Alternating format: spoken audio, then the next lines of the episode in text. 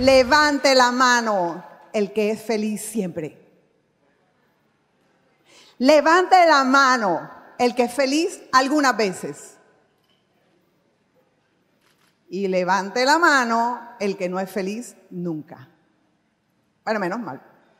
Menos mal que nadie levantó la mano. Porque déjenme decirles que todos, todos queremos ser felices. Yo les voy a contar un poquito de mi historia. Porque este tema de la felicidad, créanme que es bien complicado. Cuando buscamos en Google felicidad, salen más de 500 millones de resultados. Y yo les pregunto, ¿la felicidad es una emoción? Levante la mano al que crea que la felicidad es una emoción. Un sentimiento. ¿Qué será esto de la felicidad? Porque definiciones, miles. Hedonistas, trascendencia, religiosas.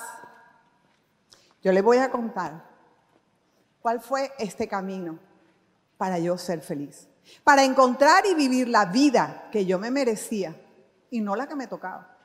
Una señora colombiana, bien puestecita, elegante, bonita, con todo. Todo lo que todos los seres humanos piensan que es la felicidad. Pero déjenme decirles que yo no era feliz. Y no era feliz porque no sabía qué era la felicidad, ni de qué dependía la felicidad. Pensaba que la felicidad la iba a lograr el día que me casara y tuviera el hombre perfecto que me hiciera los masajitos. O el día que tuviera mi primera hija. O el trabajo perfecto. O mi primer carro. Un millón de dólares en el banco. Y todas estas cosas que creemos que nos hacen felices pero yo no era feliz. Un día sentada con mis amigas, hablando de la vida, yo decía, Dios mío, yo no me puedo quejar si yo tengo todo. A todas mis amigas y a todas las personas con las que yo hablaba, le faltaban la mitad de las cosas que yo tenía. Entonces, ¿qué era la felicidad? Algún día escuché que había un profesor de Harvard, Tal Ben Shahar, y yo bien atrevida le escribí.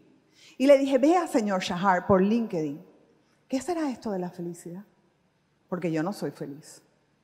Y el hombre me contesta, la felicidad es una ciencia que se estudia y se basa en la psicología positiva. Y si usted quiere aprender de la felicidad, vaya allá a Miami, hay un congreso. 2017, un año para mí de crisis. Lo primero que hice fue irme para Uruguay, para un retiro, a encontrarme conmigo misma, porque conmigo misma estaba como por allá. Después entendí que amigo misma siempre estaba conmigo, pero yo no era amiga de amigo misma el retiro, me voy para el Oaxaca, primer congreso de la felicidad. Era la primera que me sentaba en la fila y la última que me iba. Y entendí que ahí era donde quería estar el resto de mi vida. Vaya. Me encontré con muchos mitos. El primero fue, la felicidad es el éxito y el placer. Y yo quiero que ustedes levanten la mano si conocen a alguna persona muy exitosa, con muchos millones y con mucho placer, pero que no son felices. Yo conozco. Otro de los mitos, esta expectativa que se nos genera ante las cosas que queremos. Y yo quiero pedir una pizza y me imagino esa pizza deliciosa, chicludita, con el queso que se estira. Y cuando llega la pizza, aplastada, fría, horrorosa, ¿qué pasa conmigo? Mi imaginación defraudada. Yo creía algo y eso no era. Para eso empecé a estudiar a Mikhail Csikszentmihalyi, un científico espectacular que habla del fluir.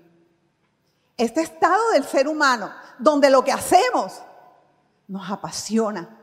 Yo fluyo aquí, fluyo hablando de felicidad. Otro de los mitos es creer que las personas felices no tenemos problemas.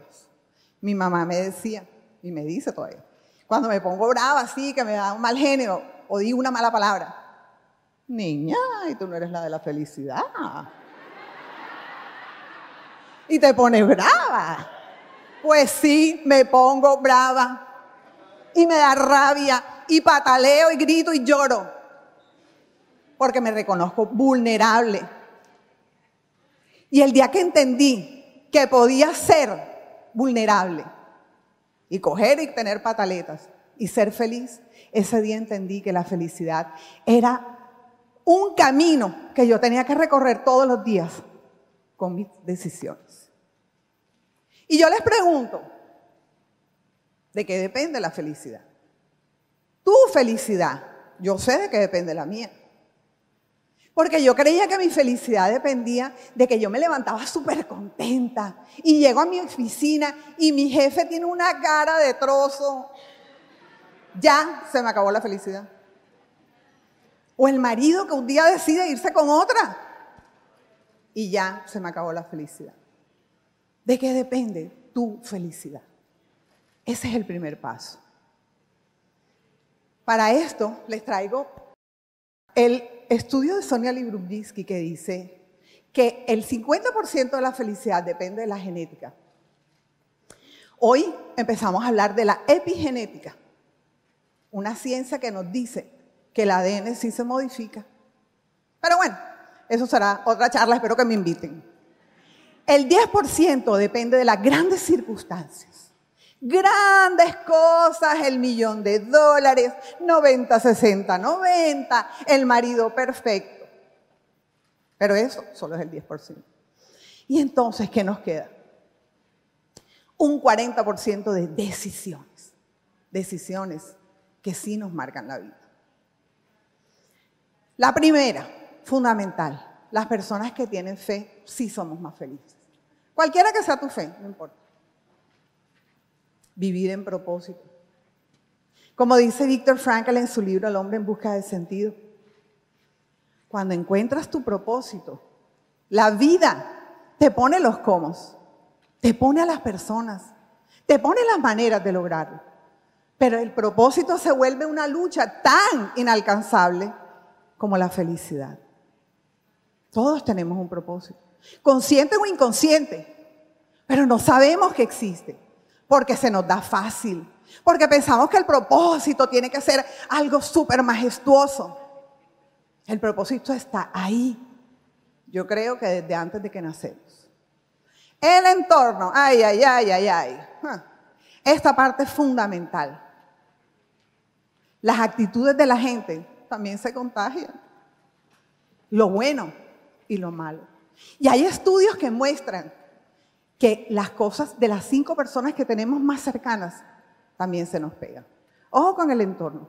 Tú decides con quién te juntas. Tú decides con quién tienes tus hijos. Tú decides con quién formas tu hogar. Tú decides si tienes vitamigos o te juntas con esas personas tóxicas que en últimas te roban tu energía. Una decisión. Comunidad. Yo les digo, mis amigos, que yo me baño en todos los aguaceros. Yo, a mí me encanta pertenecer. Soy de la policía cívica, soy de la Junta de Acción Comunal, me meto en el edificio, soy del grupo de Clubhouse, tengo una eh, plataforma, hago esto, esto, esto. Me encanta pertenecer, me encanta juntarme con personas que tenemos sueños en común, porque ellos me van a ayudar como yo los voy a ayudar a ellos a cumplir ese propósito. Y aquí viene la parte más difícil. La mente, la imaginación. Teresa de Jesús la llamaba la loca de la casa. Y yo quiero que me digan, ¿cuántos de ustedes se dejan dominar de la loca de la casa?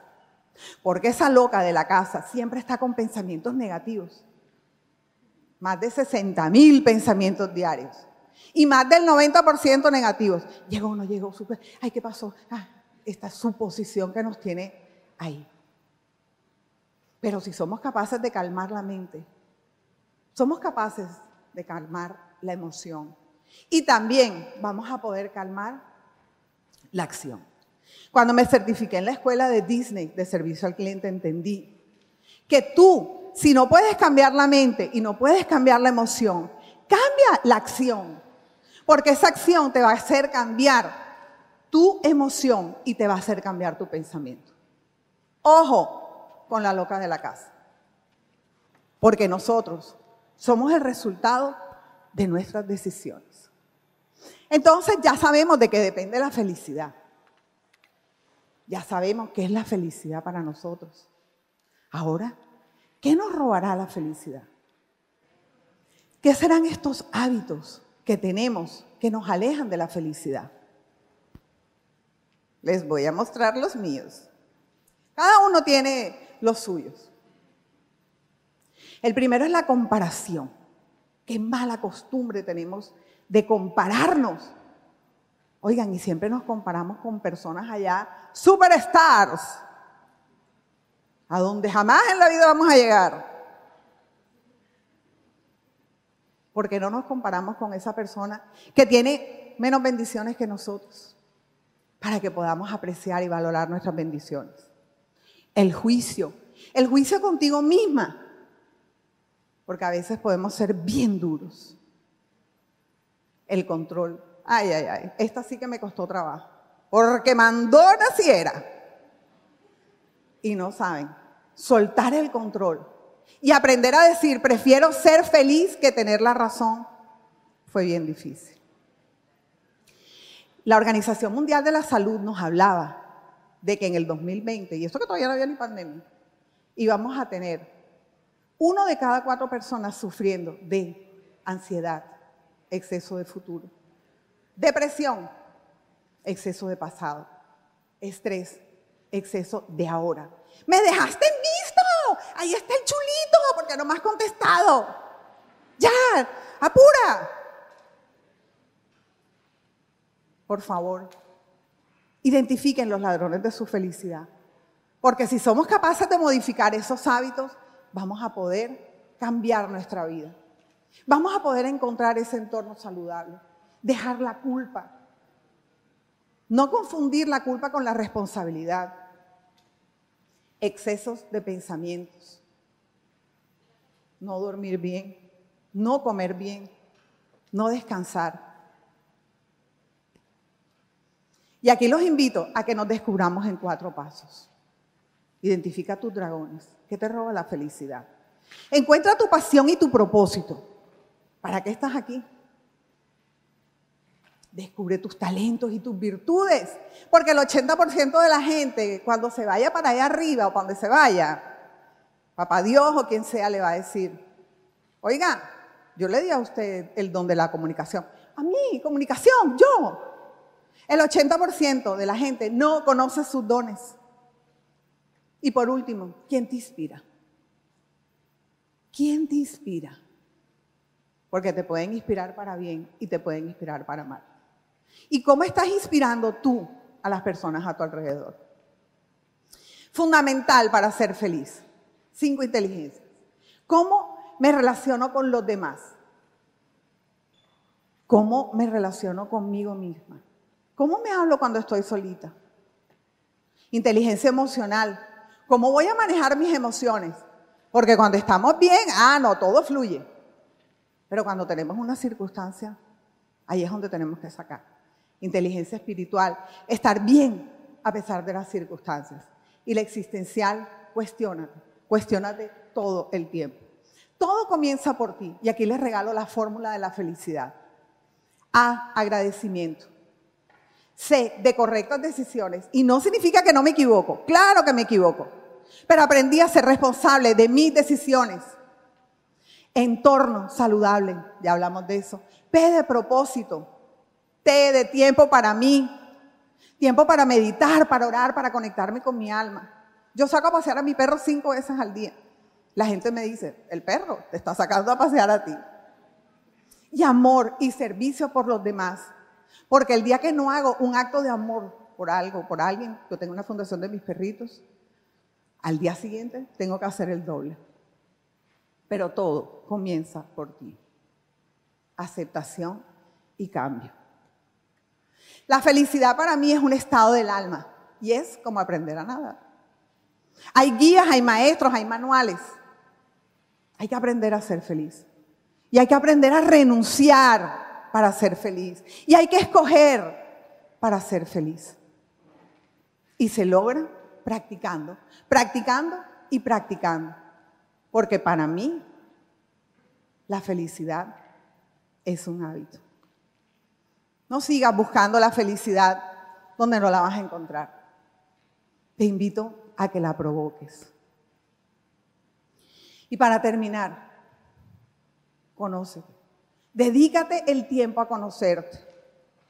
Ten buenos hábitos. Actúa. La disciplina y la estrategia que tengas serán tus grandes aliados. Haz más de lo que te hace bien y haz menos de lo que te haga mal.